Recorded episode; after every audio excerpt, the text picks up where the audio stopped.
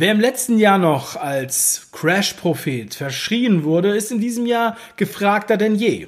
Und so erging es auch meinem heutigen Interviewgast, Professor Dr. Max Otte, dem Spiegel-Bestseller-Autor des Buchs Weltsystem Crash und Fondsmanager.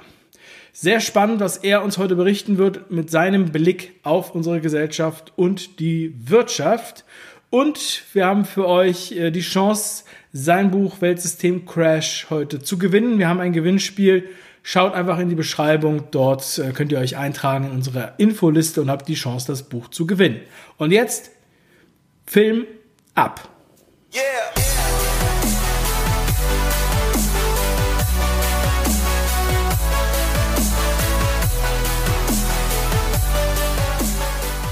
Wie eben im Intro schon erwähnt, habe ich heute einen ganz besonderen Gast, einen mehrfachen Autor, Bestseller-Autor. Und ich freue mich, heute mit ihm zu sprechen. Bei mir ist Professor Dr. Max Otte. Hallo, Herr Otte. Danke. Ja, Herr Otte, ähm, Sie begleiten mich auch auf meinem Weg. Sie haben viele Bücher geschrieben zu einem Thema, was heute so präsent ist, ähm, wie, wie selten zuvor. Ja, also vor, als ihr letztes Buch rauskam, das war, glaube ich, Mitte letzten Jahres oder Ende letzten Jahres, da hat, ähm, haben noch einige darüber gelacht. September, Oktober letzten Jahres, das heißt Weltsystemcrash, genau. Genau. Und ähm, ja, jetzt sitzen wir in einer ganz anderen Situation und ich kriege jeden Tag Nachrichten und äh, E-Mails, wo ich gefragt werde, wie wird es jetzt hier weitergehen. Ähm, bevor wir da mal tiefer einsteigen, Herr Otte, sagen Sie doch mal bitte mit eigenen Worten, was sind Sie für einer? Oh, das ist gar nicht so einfach. Also ich bin jemand, der immer auf der Suche nach der Wahrheit ist, der äh, sehr, sehr viel liest, sehr viel nachdenkt. Ähm, bin Familienvater, Unternehmer, bin selber aus dem Hochschuldienst ausgeschieden, Deutscher, Amerikaner. Aber vor allem, glaube ich, bin ich, bin ich Denker und äh, Unternehmer und Familienvater. Mhm. Ja, sehr spannend, äh, was Sie alles so äh, eben schon angesprochen haben. Erstmal äh, aus der Hochschule ausgeschieden und aber Sie sind eigentlich neben Ihrer Autorentätigkeit, und Sie haben ja, glaube ich, weiß ich nicht, zehn Bücher oder so geschrieben, Mindestens, gefühlt. Ja. ja ähm, sind Sie ja auch Fondsmanager. Mhm. Ja, wir haben den ersten Fonds gemacht 2008 und mittlerweile sind es sieben Fonds, die wir betreuen, zwei Publikumsfonds, ein ähm, AIF, also einen alternativen Investmentfonds für größere Privatanleger und dann eben vier Spezialfonds für, für Sondervermögen, also für Pensionskassen oder wie auch immer. Das ist also schon ganz veritabel. Hm, das ist mein Handwerk, das, ähm, davon lebe ich, das habe ich gelernt. Ähm, da versuchen wir eine vernünftige Rendite zu erzielen für unsere Investoren. Die Fonds sind täglich handelbar.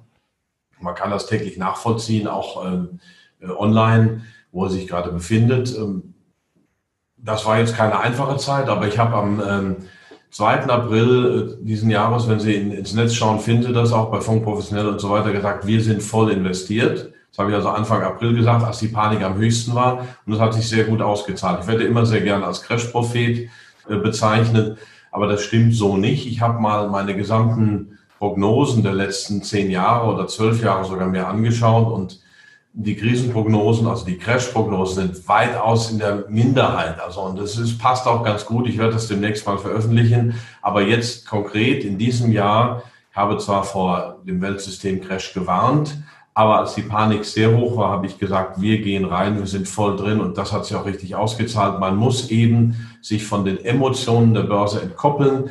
Ähm, da sind Gier und Furcht die treibenden Elemente und der Kopf wird gerne ausgeschaltet. Also die Menge, die Menge läuft, läuft immer hinterher. Wenn's, wenn, wenn Ausverkauf ist, dann wollen sie alle ausverkaufen. Also die Börse ist im Prinzip der einzige Wochenmarkt, wo alle weglaufen, wenn es einen Ausverkauf gibt. Und da muss man natürlich hinschauen. Das haben wir gemacht und deswegen stehen wir gut da. Und das kann sich auch über die letzten elf Jahre sehen lassen. Ähm, es gibt bessere, es gibt schlechtere, viele schlechtere. Aber ich glaube, wir haben im Großen und Ganzen einen sehr guten Job für unsere Investoren gemacht. Mhm. Sie haben eben schon angesprochen, Sie haben die deutsche und die amerikanische Staatsbürgerschaft. Ähm, was hat es damit auf sich? Und äh, haben Sie sich damit jetzt die Hintertür offen gehalten, dass Sie noch äh, das Land verlassen dürfen? Also ich darf in der Tat, mein jüngster Sohn darf auch, der ist auch Amerikaner mit und Österreicher. Ähm, klar, die Hintertür gibt es, aber das war natürlich nicht vorauszusehen. Also es hat was mit meinem Leben zu tun. Ich als junger Mensch wollte ich mal auswandern, bin dann auch in die USA, habe an einer Elite-Uni äh, in Princeton meinen Doktor gemacht, bin dann, war auch Professor an der Boston University, bin dann doch nach Deutschland zurückgekommen. Aber so bin ich halt zu den zwei Staatsbürgerschaften gekommen und bin seit fast 20 Jahren wieder in dem Land meiner Geburt, dem Land, dem ich mich auch verpflichtet fühle. Natürlich äh, fühle ich mich auch den USA in gewisser Weise verpflichtet als Staatsbürger, aber ähm, das sind zwei Seelen. Letztlich ähm, äh, besorgt es mich, was in Deutschland passiert und äh, ich möchte hier meinen Teil dazu beitragen, dass wir hier wieder auf Kurs kommen. Das ist mein kleiner Teil, aber das, was ich tun kann, möchte ich tun. Und Steuern bezahlen Sie in Deutschland? In beiden Ländern. Die Amerikaner, das ist ziemlich pervers sogar, das greift genau ineinander. Was in Deutschland gering besteuert wird, wird in Amerika hoch besteuert. Was in Amerika äh, gering besteuert wird, in Deutschland hoch. Also ich zahle satte Steuern. Und äh, Donald Trump hat nochmal die Steuergesetze vereinfacht für alle Amerikaner, die Steuern gesenkt, außer für Auslandsamerikaner. Also ich darf da auch wieder mehr bezahlen. Das ist schon, es ist schon äh, äh, saftig. Also ich arbeite auch sechs, mehr als sechs Monate im Jahr fürs Finanzamt. Ähm, so sei es mal gucken, wie das weitergeht. Ähm, das ist heutzutage eben so. Ja, die Amerikaner werden ja weltweit besteuert sozusagen, oder? So ist das ja. Richtig. Ja. Gut, ähm, dann haben wir das auch schon mal äh, besprochen.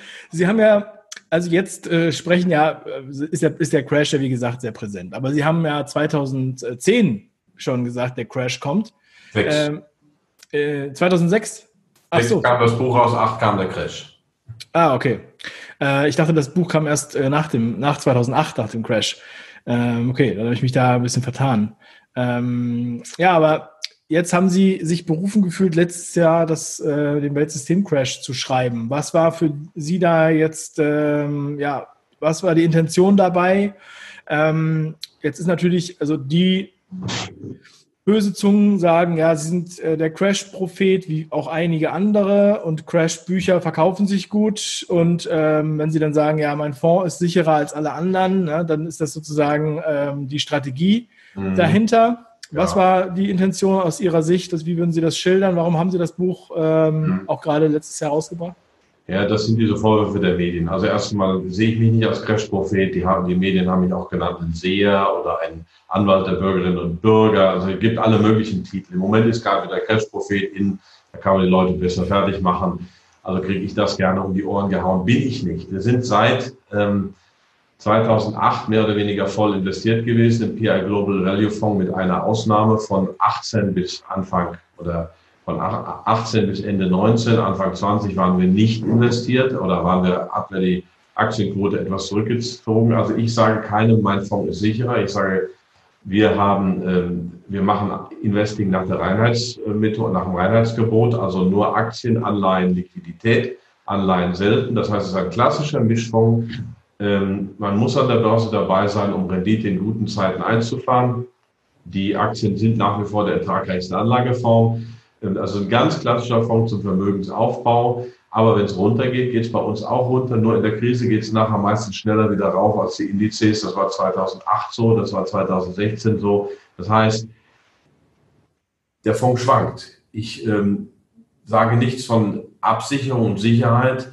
Die Sicherheit ist die Aktie, die wir kaufen, das Geschäftsmodell. Die Leute denken, die Aktie ist ein Stück Papier, aber wenn ich eine Aktie von Microsoft habe, dann gehört mir ein Teil an diesem sehr mächtigen und nicht immer sehr sympathischen Konzern, aber das Geschäftsmodell ist natürlich bombig. Wenn ich eine Aktie von BMW habe, gehört ein Teil von BMW. Also ich muss einschätzen, wie es diesen Firmen in der Zukunft geht. Das ist unser Job. Wir sind ganz normale Asset Manager und Aktieninvestoren. Das hat nichts mit Crash-Prophetie zu tun. Die globale Analyse ist was völlig anderes. Das ist was völlig anderes. Ähm, da fühle ich mich halt in der Tat berufen, auch durch mein Studium, durch meine Forschungsarbeiten den Stand der Welt zu interpretieren. Als ich 2006 geschrieben habe, der Crash kommt, habe ich gesagt, in den nächsten zwei Jahren knallt's. Das war dann mein einziges Crashbuch in 13 Jahren. Darauf habe ich auch äh, damals ähm, fast 16 Jahre gewartet, weil im Jahr 2000, ähm, Moment im Jahr 1990 gab es ein Buch in den USA, da hat jemand das mal vorhergesagt, die Argumente stimmten einigermaßen, das habe ich im Hinterkopf behalten, aber die Welt war noch nicht reif. Also ich habe 16 Jahre auf dieses Buch gewartet. Ich habe das auch in Köln in einem Vortrag für Wirtschafts- und Sozialgeschichte ähm, dargelegt, wie es zu dieser Prognose kam. Aber ähm, bitte, selbst im Crash, zum Beispiel jetzt, wissen wir nicht, ob die Aktien runtergehen oder ob wir nur enteignet werden über die Vermögen, ob man uns nur über Sondersteuern rangeht. Ich halte es, ich halte die Aktien nach wie vor für eine der sichersten Vermögensanlagen. Ähm, dieses Buch habe ich 2006 geschrieben. Dann habe ich mein Handwerk weitergemacht und habe gesagt, da kommt jetzt erstmal nichts mehr. Also ich bin eben kein Crash-Prophet. Ich habe geschrieben über die Regulierung der Finanzmärkte, ich habe geschrieben über das politische System, ich habe alle möglichen Sachen gemacht, nur keine weitere Crash-Prognose. Und jetzt ähm, im letzten Sommer, Frühjahr, habe ich eben Weltsystem-Crash geschrieben. Und der geht etwas weiter, als der Crash kommt. In der Crash kommt, habe ich mich auf die Finanzmärkte konzentriert und habe gesagt, da rumpst es bald. Und dann kam 2008 und dann kamen diese enormen Interventionen der Notenbanken, der Staaten. Also im Prinzip habe ich damals schon gesagt, ähm, das ist Planwirtschaft, das ist äh, DDR 2.0. Wir versuchen auf Biegen und Brechen eine Wirtschaft, die schon wackelig ist, auf Kippe ist, mit manipulativen Eingriffen nach vorne zu bringen, die Notenbankbilanzen aufzublähen, den Süden Europas zu stützen und so weiter. Das sind alles schon ähm, verzweifelte Maßnahmen. Und ich habe geschrieben in Weltsystemcrash, das ist ein sehr viel breiteres Buch mit 600 Seiten, 100 Seiten Quellen und Anmerkungen. Es liest sich trotzdem, habe ich mir sagen lassen, ganz vernünftig. Man muss halt dranbleiben. Also äh, Lesbarkeit ist mir wichtig, aber Dokumentier, äh, Dokumenten, ähm, Dokumente und Quellenverweis waren mir genauso wichtig, dass man weiß, das hat Hand und Fuß. Wie gesagt, also die jetzt steuern wir nicht nur auf eine Finanzkrise zu, sondern wir haben drei, zwei, drei große Trends, die die Welt verändern werden. Das ist der Aufstieg Chinas, der Abstieg der USA, die Rivalität. Das ist der Abstieg der Mittelschicht, das Schröpfen der Mittelschicht. Und das ist drittens dann ähm, eben auch das marode Finanzsystem. Und das führt zu einer Zeit der Verwirrung, auch von Fake News, von Repression. Also das bringt uns auch gesellschaftlich in große Probleme. Und darüber handelt dieses letzte Buch, dass es so schnell kommt, dass also drei, vier Monate später mit Corona im Prinzip das Ding schon losgedreht wird. Das wusste ich natürlich auch nicht. Nun ist es ja so, dass wir alle in der gleichen Situation im Grunde genommen stecken, aber jeder das anders wahrnimmt. Ja, also ähm, alle denken, sie wüssten, also man hatte das Gefühl, ja, jeder spricht über die gleiche Farbe, aber jeder nimmt diese Farbe quasi anders wahr. Wie nehmen Sie diese Farbe wahr? Also wie, was, in was für einer Situation stecken wir eigentlich gerade? Wie bewerten Sie das? Also für Sie persönlich, aber auch gesellschaftlich?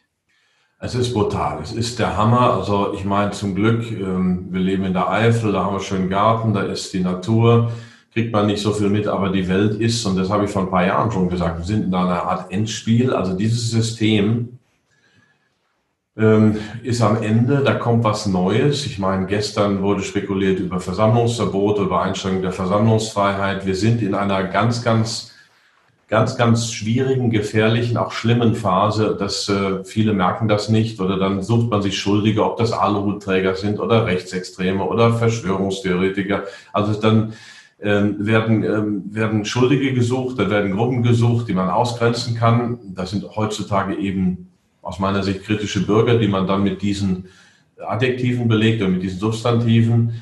Ähm, das zeigt eben, dass eine große Verwirrung herrscht und dass ähm, die Gesellschaft, ähm, die, der soziale Zusammenhalt, die Demokratie im Moment sehr gefährdet sind, weil eben viele große Trends auf eine Lösung zustreben. Und solche Lösungen, die gibt es dann meistens ähm, in einer allgemeinen Verwirrung und dann entsteht was Neues. Ähm, das ist eigentlich nur zu vergleichen mit der Übergangsphase um den Ersten Weltkrieg herum, wo wir von dem englisch dominierten System in ein multipolares System kippten.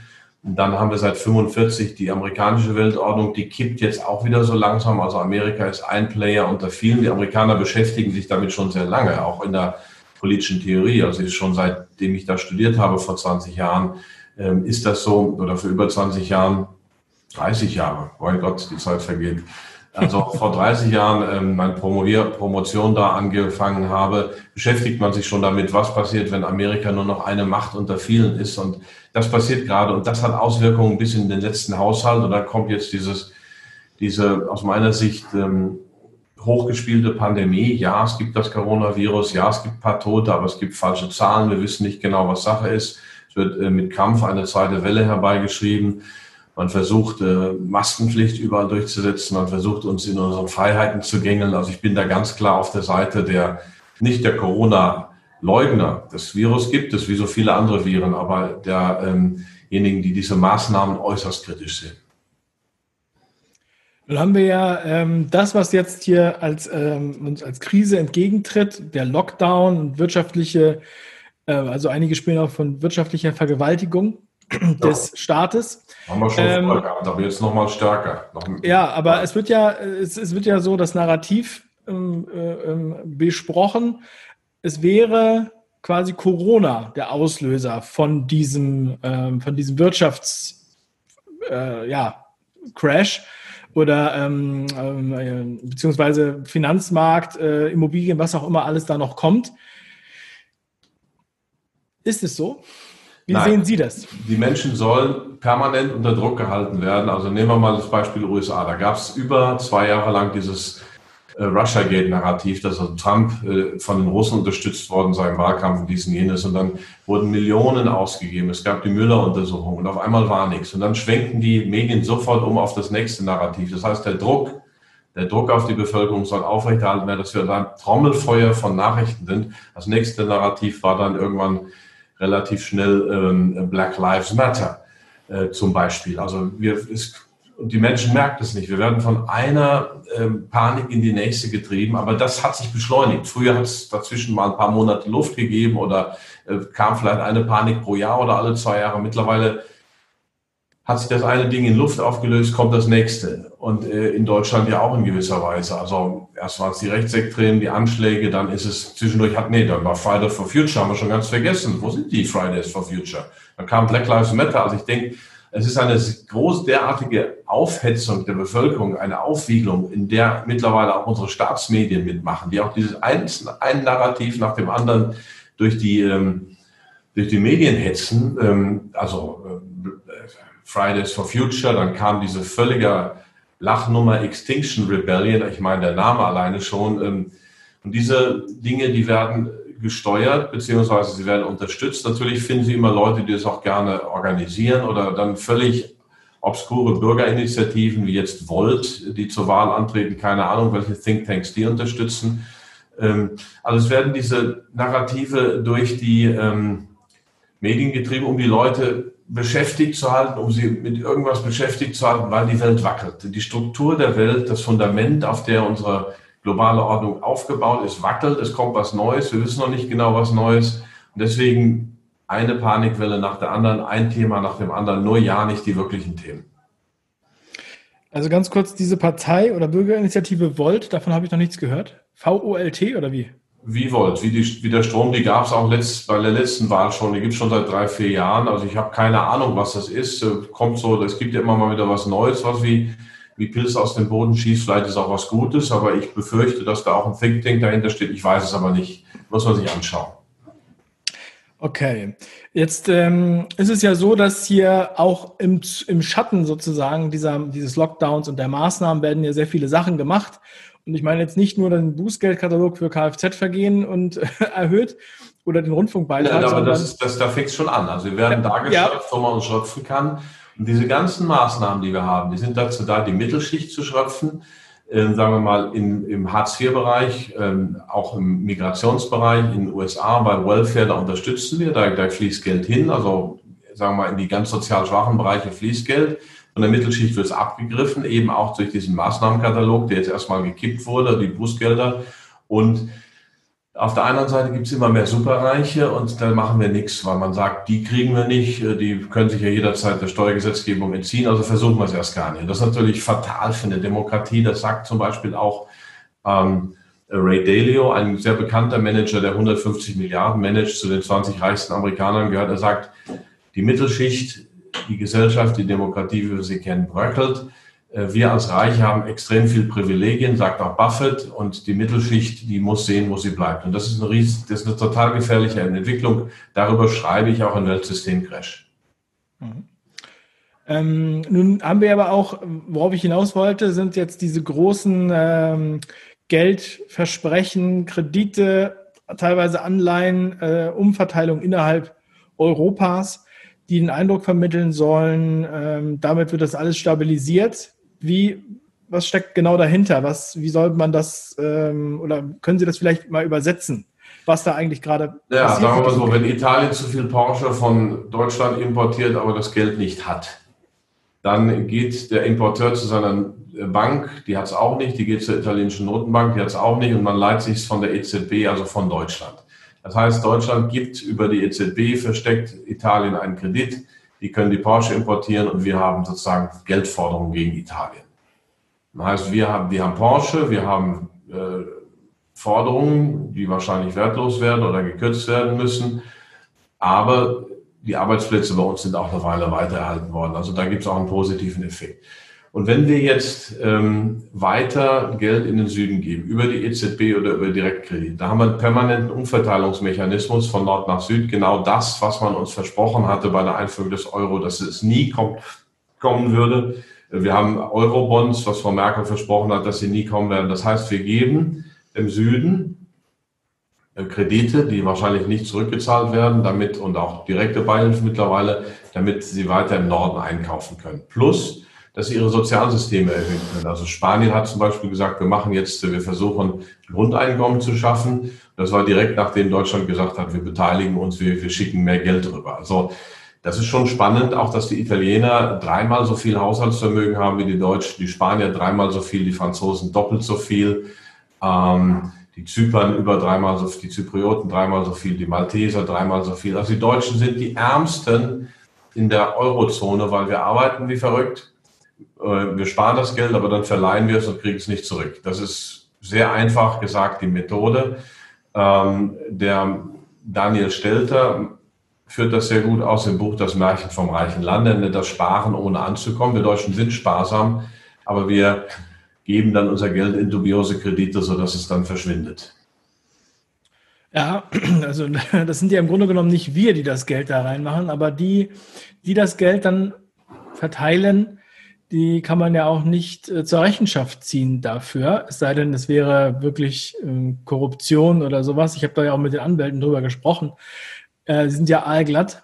Also es ist echt, äh, das finde ich einer der größten Probleme, auch wie Sie es eben schon angesprochen haben. Es ist ganz egal, was da versprochen würde. Es wird äh, ähm, im schlimmsten Fall das Gegenteil getan, ähm, etwas später und wird immer damit gerechtfertigt, ja, wir müssen das jetzt tun, sonst äh, gehen wir alle unter. So nach dem mhm. Motto, ja, wir müssen es jetzt tun, sonst werden wir alle sterben. Und äh, ähm, das ist ja auch so ähnlich wie 2008. Äh, wir müssen die großen Banken retten, sonst werden wir alle sterben. Ja, und gleichzeitig natürlich auch das, was der, ähm, äh, was auch in dem, äh, was auch immer wieder gesagt wird, das Märchen vom, vom reichen Land, ähm, dass uns immer wieder gesagt wird, uns geht's doch so gut, wir sind hier im Reich, in einem der reichsten Länder der Welt, so nach dem Motto, jetzt stellt euch mal nicht so an. Ja? Mhm. Das ist ja auch immer wieder so, ähm, jetzt während dieser Zeit, was mir auch seit März, was ich ja auch immer wieder auch in den Videos und Podcasts und so gesagt habe, ähm, dann immer wieder entgegnet mir, ja, aber guck doch mal die Leute in Ruanda zum mhm. Beispiel, ja. Also das ist natürlich ein ähm, verrückter Vergleich, ja, weil ja. natürlich geht es den Leuten in Ruanda schlecht, aber wir können ja nicht warten, bis es uns so geht wie in Ruanda, bevor wir anfangen, hier etwas zu machen oder zu demonstrieren. Ja? Mhm. Äh, also wir versuchen halt auch durch die Massenmigration oder bestimmte politische Kräfte versuchen, dieses Land auf ein anderes Niveau zu bringen, runterzubringen in gewisser Weise. Äh, wenn man gesteuerte Migration hätte mit qualifizierter Einwanderung wie Australien, wie Kanada das machen, das wäre eine ganz andere Nummer. Aber ähm, diese Migration ist, übt einen Druck aufs, auf die Bildungssysteme, auf die Gesundheitssysteme, auf die Sozialsysteme nach unten, ganz klar. Das heißt, es entsteht Konkurrenz zur Mittelschicht. Wir äh, verändern unsere Gesellschaftsstruktur massiv und wir sind eigentlich nicht da gefragt worden. Das wurde gemacht, nun sind sie eben da, sagte Frau Merkel, und es hat sich bislang nicht viel geändert. Es gibt eine politische Kraft, die im Moment sich ein bisschen selbst zerlegt, die da drauf, äh, dadurch groß geworden ist. Aber letztlich ähm, ist es so passiert, nochmal zurück zu Europa, was ich machen würde. Wenn man nämlich im Süden weiter das Geld leihen, dann bleibt es so, wie es ist. Dann gewöhnen die sich daran. Ähm, wir werden weiter Kredite vergeben, die wir nicht zurückbekommen. Meine Idee ist, wir machen in Deutschland massive Investitionsprogramme, Infrastrukturinvestitionen. Wir steigern die Binnennachfrage. Das hilft uns. Das hilft auch dem Süden, indem wir mehr wieder importieren, dass die Außenwirtschaft wieder mehr ins Gleichgewicht kommt. Das wäre meine Idee. Aber das Geld sparen und dann im Süden leihen, ist die schlechteste Idee. Also wir können, wir können das, was wir sparen, können wir in Infrastruktur investieren oder mehr in Infrastruktur investieren. Wir können es ansonsten investieren. Ähm, das würde auch dem Rest Europas helfen. Ja, das mit der Infrastruktur ist ein äh, ganz auch ein wichtiger Punkt. Wir haben ja äh, das, was ich auch, äh, ich habe auch ein paar Kunden, die in der, in der Infrastruktur beteiligt sind oder da oder stark nutzen und die sagen dann ja, also Brücken überall kaputt, Straßen kaputt, Schienen nicht ausgebaut, äh, teilweise noch äh, von Kaiser Wilhelm, genauso die Schleusen 120 Jahre alt. Also man hat das halt äh, einfach nur abgerockt mhm. und ähm, also äh, quasi gespart oder was auch immer. Und jetzt, also ich bin ja hier im Rhein-Main-Delta. Und äh, da sind ja jetzt hier die Brücken kaputt in Ludwigshafen und das ist ja Köln kennen wir das auch. Die Köln, Köln Leverkusen, die Brücke ist ja, ja auch schon richtig, ewig. ewig. Also alle Brücken sind gleichzeitig kaputt gegangen sozusagen. Ja, jetzt ist dann dafür kein Geld mehr da. Ähm, die Leute, die da jeden Tag langfahren, ne, die kotzen oder die fahren müssen halt ewige Umwege fahren mhm. und kotzen auch. ja, aber ähm, und gleichzeitig, ja, wir haben für, für nichts Geld übrig und dann hörten wir ja, wir haben jetzt hier äh, also 130 Milliarden weggegeben, kriegen 50 Milliarden wieder, aber also man sieht ja auch gar nicht mehr durch, wie viel Geld jetzt irgendwo hinfließt ähm, und was das eigentlich für Summen sind, ja. Mhm. Und ähm, also es ist ja wirklich pervers, was da, äh, was da jetzt äh, passiert. Und diese, diese Infrastrukturprobleme, die sind ja schon lange äh, offenkundig. Also es ist ja nicht so, dass das irgendwie jemandem jetzt auffällt. Man hat das Gefühl, die Politiker gucken auf ihre vier, fünf Jahre, je nachdem, mhm. welchen welchen Tag sie sitzen sozusagen und äh, nach mir die Sintflut. Und wir können sie nicht ja, irgendwie dafür packen. Also, also der einzige Trost ist dann ja, wir können dann jemand anders wählen, aber ja. Äh, ja, klingt ja, also können wir theoretisch, aber die einzigen Alternativen, es gibt, äh, die jetzt wirklich noch in der Opposition sind, kann man sagen, ist die Linke auf der einen Seite und die AfD auf der anderen Seite. Das sind echte Oppositionsparteien. Ansonsten ist das alles bedenklich nah aneinander gerückt und es unterscheidet sich nur noch in kleinen Details, aber nicht in den großen grundsätzlichen Fragen.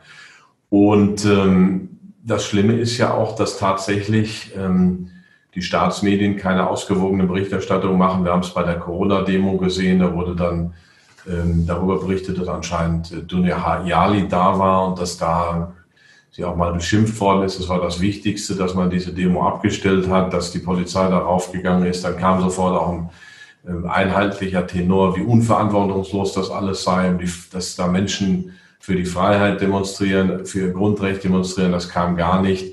So geht es ja weiter. Die Alternative für Deutschland kriegt keine Talkshow-Auftritte, was eigentlich ein Witz ist, weil ja in der öffentlich-rechtlichen, die wir von unserem Geld bezahlen, eine gleiche Repräsentanz, also eine angemessene Repräsentanz nach Wählerstimmen irgendwo halbwegs gerechtfertigt äh, gewährleistet sein sollte. Die Presse bekommt Staatsgeld mittlerweile, wird zur Staatspresse dadurch, denn ähm, ich richte mich ja nicht nach dem, was meine Grundfinanzierung ist. Also zum Beispiel die Abo-Einnahmen bei den Zeitungen, sondern ich richte mich dem, was ich dann obendrauf noch bekommen kann. Und wenn ich natürlich Geld bekomme vom Staat, werde ich auch äh, Staatspropaganda machen letztlich. Und äh, wir gehen leider in diese Richtung. Es ist schon erschreckend, wie, wie sich das in den letzten paar Jahren nochmal gesteigert und verengt hat. Ja, deswegen hat ja auch Jens Spahn jetzt 30 Mal so viel äh, Marketingbudget ausgegeben für das Bundesgesundheitsministerium ähm, als äh, üblich für unter anderem Anzeigen in Zeitungen auch. Also nicht ja. nur die direkte Finanzierung, sondern so passiert es natürlich es dann auch. Es geht um den Schein des Machens, aber nicht mehr ums Machen. Es geht nicht mehr um die Problemlösung. Es geht ganz oft nur noch um Marketing und das ist bitter. Ja, das hat ja auch das ähm, im Wirtschaftsministerium war das ja auch der Fall. Da haben sie eine Maßnahme, äh, ja, die kostet eine Million und sie geben dafür zehn Millionen aus, um das ähm, sozusagen mit Propaganda zu untermauern. Total. Äh, also, okay, aber ähm, das, ich will jetzt nicht zu sehr abschweifen, worauf ich nochmal hinauskommen möchte, ist, äh, Sie haben angesprochen, die Unternehmen, wie zum Beispiel, also mir gehört dann ein Teil von Microsoft oder von BMW. Ähm, welche Unternehmen sind denn die, auf die ich mich da noch konzentrieren kann? Weil wenn ich mir das angucke, ich habe ja das Gefühl, äh, Mercedes und Volkswagen sind es nicht, äh, Lufthansa weiß ich jetzt nicht. Mal gucken, hier und da ist BMW oder Automobilindustrie überhaupt noch ein Thema. Auch viele, die ich kenne und äh, die mir schreiben, sind äh, in, der, in der Zuliefererkette von den Automobilen. Auch da gibt's unglaubliche Geschichten. Also zum Teil sind einige natürlich jetzt schon mittlerweile pleite, andere müssen jetzt doppelt so viel Auftragsvolumen erfüllen, haben aber eigentlich gerade Leute entlassen, weil sie ja nicht wussten, wie es weitergeht. Also es ist ein riesen Kuddelmuddel, was da, was da passiert. Auf welche Unternehmen kann man da überhaupt noch setzen? Wo denken Sie, wer wird hier äh, die nächsten Monate überstehen? Ja, das ist natürlich unser Handwerk. Also eine Microsoft, Apple, Google, die, die großen Tech-Konzerne werden das natürlich überstehen. Sie werden auch gepusht, denn ähm, diese ganze Geschichte geht ja einher mit einem neuen Push zur Digitalisierung. Ich habe vor fünf Jahren das erste Mal demonstriert oder vor vier Jahren gegen die schleichende Bargeldabschaffung für den Erhalt des Bargeldes auf der Frankfurter Hauptwache. Ich habe auch ein, ein Büchlein darüber geschrieben. Es soll ja in Richtung Digitalisierung aller Dinge gehen, was uns natürlich steuerbar und kontrollierbar macht. Ähm, also diese Unternehmen, die werden weiter bestehen. Da kann, können Sie höchstens den Fehler machen, dass sie etwas teuer einsteigen, weil die natürlich auch dadurch, dass die Leute das gemerkt haben, nicht mehr ganz billig sind. Aber da geht die Entwicklung weiter. Also wenn Sie da einige von haben, kann es sein, dass Sie ein paar Jahre auf der Stelle treten, auch mal einen Rückwärtsgang einlegen, aber irgendwann werden Sie ihr, ihr Wachstum haben. Bei den anderen wird es sehr viel schwieriger. Da gibt es solche Sachen, die völlig übertrieben sind, wie Lufthansa. Das ist mal äh, eine Spekulation wert, denn irgendwo wird auch noch weiter geflogen werden. Aber das ist natürlich was dann für Fachleute. Auch die Autokonzerne, diese Aktien sind billig, aber da weiß man wirklich nicht, wie es weitergeht. Also neben den Tech-Konzernen vielleicht äh, Konsumgüter, Pharma. Ähm, es gibt auch einzelne Maschinenbauunternehmen, die wir uns angucken, vor allem mittelständisch geführte Unternehmen. Aber langfristig das sicherste sind natürlich diese Tech-Unternehmen, Unternehmen im Softwarebereich, die sich schon etabliert haben. Was wir in unseren Fonds nicht machen, sind irgendwelche Ideen von jungen Start-ups oder sehr jungen Unternehmen, die noch kämpfen müssen. Und die Unternehmen sollen bewiesen haben, dass sie Produkte haben, dass sie am Markt sich durchsetzen können. Dann fangen wir uns an, dafür zu interessieren. Dann bleiben wir auch gerne langfristig dabei. Also ähm, die Google-Aktie haben wir jetzt seit vier, fünf Jahren. Das war auch schon ein bisschen spät, aber die werden wir sicherlich gerne weiter behalten, auch wenn die mal ein Jahr oder zwei in den Rückwärtsgang geht. Und dann haben wir auch mal sowas wie Lufthansa, aber das sind dann schon, das muss man genau beobachten. Ähm, ähm, also das ähm, ist letztlich wie bei der Auswahl einer Immobilie. Wenn Sie irgendwo in einem Stadtviertel sind, was runtergeht, dann kriegen Sie halt irgendwann keine Mieter mehr. Also sind, äh, Aktien sind Wirtschaftsgüter, sind Anteile an Unternehmen. Man muss eben tatsächlich schauen, wie die, die Perspektive für dieses Unternehmen ist. Was wir auch seit zwei Jahren haben, sind Goldaktien. Die sind super gelaufen jetzt schon, aber die laufen auch noch weiter, weil in dieser unsicheren Phase natürlich Gold weiter steigen wird, da bin ich mir ziemlich sicher. Also, ähm, und so baut man sich dann halt sein Portfolio aus Titeln, wo die Qualität stimmt, wo aber auch der Preis stimmt. Also ähm, Unternehmen, wo die Qualität fragwürdig ist. Also zum Beispiel bei den Automobilherstellern, das kann man auch machen, aber dann bitte nur, wenn der Preis super ist, dann geht man da auch vielleicht mal rein. Und ähm, Sie haben eben schon die, also Immobilien angekratzt, sage ich mal. Ja? Und mhm. da ähm, auch also ich weiß nicht, wie tief Sie bei den Immobilien äh, sozusagen drinstecken, aber wie bewerten Sie das, dass jetzt gesagt wird, ja, ähm, wenn jetzt erstmal viele arbeitslos werden oder beziehungsweise die Kurzarbeit ausläuft im März, ähm, dann wird es eine ja, Welle geben von Zwangsversteigerungen ähm, also, oder die Immobilienpreise werden, werden sinken, zumindest ähm, in B- und C-Standorten und, ähm, und ähnliche Dinge hören wir. Wie, wie schätzen Sie das ein? Also ähm, gerade wenn jetzt, also auch die, die, die Banken geben ja jetzt natürlich ganz andere ähm, äh, ganz andere Kredite raus als jetzt im äh, Januar, Februar. Die sind da auch sehr viel vorsichtiger. Gerüchteweise wird aber schon gesagt, einige Banken äh, werden, werden hops gehen. Ja, können Sie mir da, äh, können Sie da ein bisschen was äh, zu einschätzen? Ja, das sind reale Wirtschaftsgüter wie Aktien auch. Also ähm, grundsätzlich glaube ich, dass ähm, es keinen ganz breiten Einbruch am Immobilienmarkt geben wird, weil wir eben äh, mit Geld geflutet werden. Das heißt, die Zinsen niedrig, Kredite sollen werden in den Markt gedrückt und so weiter. Wenn jetzt Insolvenzen kommen, dann wird es hier und da Schwierigkeiten geben. Aber wir haben zum Beispiel auch ein Immobilienunternehmen im Portfolio, sogar ein amerikanischer Mallbetreiber, also Shopping Malls. Aber Shopping Malls sind hochriskant zum Teil, weil sie eben durch die äh, Digitalisierung auch zum Teil überflüssig werden. Dieser Betreiber hat aber 1A-Lagen, ähm, ist relativ wenig verschuldet, ist Inhaber geführt, was wir immer gern sehen bei Aktien. Also da glauben wir einfach, dass ähm, der Kurseinbruch übertrieben war ähm, und dass wir da ein ganz gutes Schnäppchen gemacht haben, dass sich das wiederholt vom Kurs her, wenn sich halbwegs normalisiert die Lage. Aber das, also das Verkehrteste, was Sie jetzt tun können, ist eine Einfamilien, ein neues Einfamilienhaus irgendwo auf dem Lande kaufen also mit dem Zeitpunkt des Einzuges schon mal weniger wert, was nicht mehr neu ist. Dann äh, wird es auch wahrscheinlich nicht mehr wert, weil ähm, irgendwo daneben das nächste Neubaugebiet entsteht. Also das sind die größten Illusionen, die sich Menschen machen, während wenn sie eine Wohnung gekauft haben, irgendwo in einer halbwegs attraktiven Stadt, wird die schon ihren Wert behalten, ähm, wenn sie nicht zu teuer gekauft haben. Mittlerweile sind die Preise natürlich im Immobilienmarkt auch wahnsinnig weggelaufen. Also ich wäre im Moment vorsichtig da und würde nicht unbedingt was kaufen. Ja, hast du schon auch eine sehr wertvolle Einschätzung auch nochmal an dieser Stelle. Dann lieber Gold, Gold auf die Seite legen, schön Aktienfonds, ein paar Aktien, flexibel bleiben und abwarten. Aber bitte nicht alles auf dem Konto, denn das, was als sicherste scheint, ist am unsichersten. Also wenn tatsächlich die Reorganisation des Finanzsystems kommt, dann sind Kontoguthaben mal ganz schnell, werden die ähm, entwertet oder teilweise entwertet, es kommen Sonderabgaben oder es gibt eine schleichende Inflation, was auch immer, das sehen wir ja schon. Also wo das Geld am sichersten weniger wert wird, das ist das Girokonto.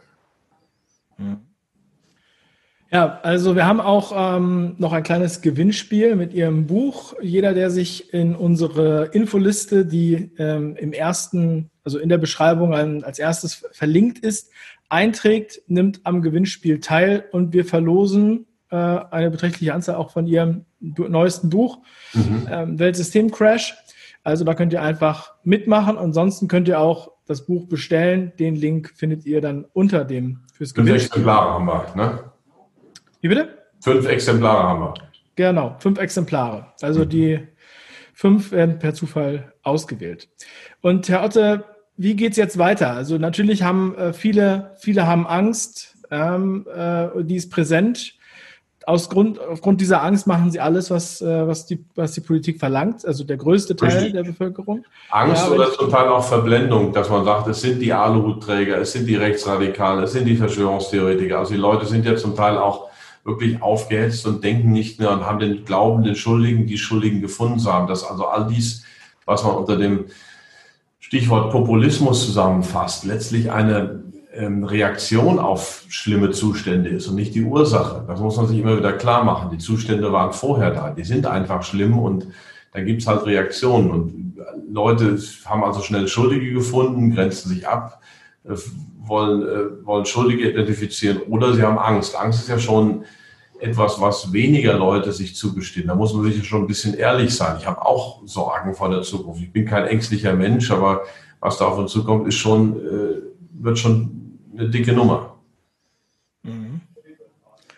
Jetzt ähm, ist ja, ja, also sagen wir mal so, die ähm, verschiedenen Branchen, die wir sehen, ja, also zum mhm. Beispiel Boutiquen, wir haben jetzt auch Malls angesprochen. Natürlich, wenn jetzt immer eine Maskenpflicht herrscht und es wird wahrscheinlich nicht so schnell ähm, abgesagt. Also hier in Heidelberg werden 300.000 Masken am Tag hergestellt. Da fragt man sich, wofür braucht man diese Masken? Ja, ähm, und manche, viele da draußen haben ja noch die Hoffnung, es wird jetzt nächste Woche so ungefähr äh, wieder aufgehoben. Ja, hatte ich ähm, vor einem Monat auch noch, als ich dachte, naja, irgendwann ist dieser, dieser Hype vorbei und na, dann merkt man schon, dann hebt das wieder auf. Aber es wird ja mit aller Macht eine zweite Welle herbeigeschrieben, wobei die Sterbefälle seit langem zurückgehen, aber jetzt werden dann irgendwie neue Infektionen gemeldet. Wir wissen auch nicht, ob die Leute äh, immerhin sind die Medien so ehrlich und sagen, an oder mit Corona gestorben. Also die meisten sind ja alte Menschen, die ja multiple Krankheiten hatten. Ähm, also die, die, zweite Welle wird ja mit aller Macht herbeigeschrieben. Aber jetzt stellen wir vor, jetzt haben wir diese Berlin-Demo gehabt die Ansteckungszahlen steigen nicht. Auch dann fällt es den Medien vielleicht ein, da ein Narrativ draus zu spinnen. Aber ähm, ist schon schlimm. Ja, ja, die Zahlen sind ja auch nicht gestiegen nach den anderen Anti-Corona-Demos oder Black Lives Matter-Demos. Also ähm, ja, ist die Frage, warum sie jetzt steigen sollten, obwohl hier jeder getestet wird, der äh, äh, nur ums Krankenhaus herumläuft. Ähm, ja, skurrile Geschichten haben uns da auch schon erreicht. Herr Professor Dr. Max Otte, vielen lieben Dank für das heutige ja. Gespräch, für den Blick ähm, durch Ihre Augen auf die Welt. Ich denke, das hat ähm, ja, vielen nochmal geholfen, auch ähm, ein bisschen beruhigt, ja, dass man da mal besonnen drauf guckt, denn das ja, ist ja. Besonnen sollte man sein, beruhigt ist das nicht, was kommt. Äh, und Menschen betrügen sich gerne selber. Das ist immer auch kognitive Dissonanz. Also wenn etwas kommt, was nicht in das eine eigene schöne Weltbild passt, dann sortiert unser Gehirn das gerne aus. Aber wir müssen uns diesen Realitäten stellen, trotzdem gelassen bleiben und unseren Weg gehen, dass unsere dazu beitragen, dass die Welt wieder halbwegs auf Kurs kommt. Das tun sie auch mit ihrem Kanal. Das finde ich klasse. Und, und äh, deswegen freue ich mich auch, dass wir uns so verabredet haben. Ja, vielen lieben Dank. Es hat mich auch sehr gefreut. Und ja, wir, wir sprechen wieder in, in einiger Zeit und dann schauen wir mal, wie wir, wie, wie es uns weiter ging und wo lang wir gefahren sind. Hoffentlich in besseren Zeiten. Ja. Beste Grüße und schönen Tag noch.